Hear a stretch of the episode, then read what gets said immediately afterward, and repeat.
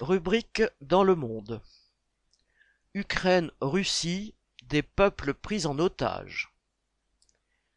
Passées en boucle sur toutes les chaînes de télévision, les images de la barre HLM de Dnipro qu'un missile russe, mais Moscou dément, a fait s'effondrer sur ses habitants, sème l'effroi.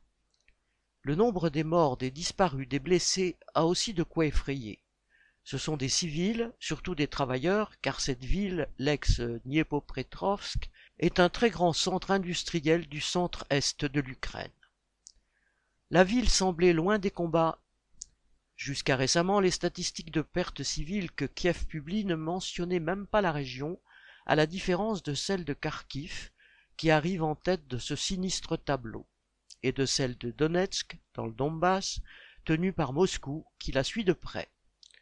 Peu éloignées et toutes deux très peuplées, mais situées de part et d'autre de la ligne de front, ces villes ont connu, connaissent ou risquent de connaître des tueries comme celle de Dnipro, tant il est vrai que les chefs des camps en présence n'ont aucun souci des populations. De la part de Poutine, chef d'une bureaucratie qui opprime et exploite la population russe, cela semble une évidence.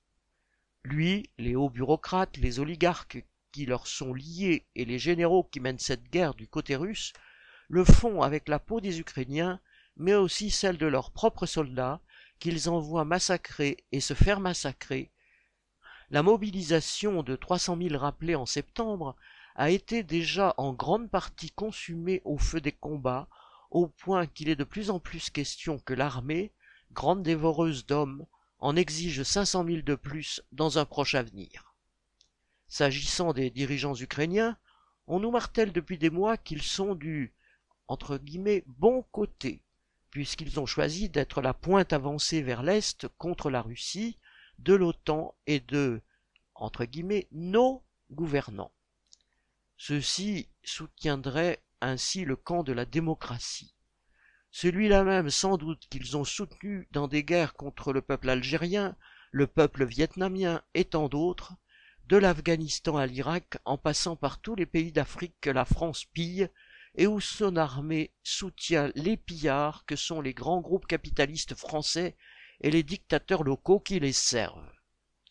Avec de tels parrains en démocratie, entre guillemets, les bureaucrates et les oligarques ukrainiens ainsi que Zelensky n'ont pas à rougir de leur propre politique, ni de faire payer à leur peuple leur volonté de passer de la sphère d'influence russe qui était la leur depuis la fin de l'Union soviétique, à celle des grandes puissances de la bourgeoisie mondiale, États-Unis en tête.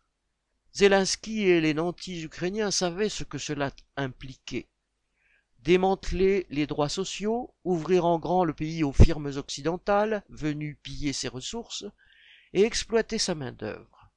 Avant la guerre, Zelensky avait si bien mené cette politique qu'une bonne partie de la population voyait en lui un ennemi. Cette politique, dictée par les intérêts des grands groupes occidentaux et des puissances impérialistes, impliquait aussi le risque pour la population que le Kremlin cherche à l'empêcher par les armes afin de contraindre Kiev à un compromis. Les dirigeants américains et ouest-européens ont fait prendre ce risque à l'Ukraine et à sa population. Les dirigeants ukrainiens aussi, en bombardant les populations civiles des régions tenues par Moscou, en faisant régner la loi martiale ailleurs. Les dirigeants ukrainiens ont aussi laissé les entreprises s'asseoir sur le peu qui subsistait des droits sociaux, faire des profits à tout prix, notamment dans l'énergie en raquettant la population, imposer des salaires de misère. Ils ont réduit l'indemnisation du chômage à 90 jours et 180 euros maximum, alors que 30% des travailleurs sont officiellement sans emploi. Ils ont aussi confié au patron la tâche de transmettre les convocations militaires à leurs salariés. Alors, nombre d'entre eux, ce dont les employeurs se plaignent dans la presse, ne veulent plus travailler qu'au noir pour ne pas risquer d'être expédiés au front. Pierre Lafitte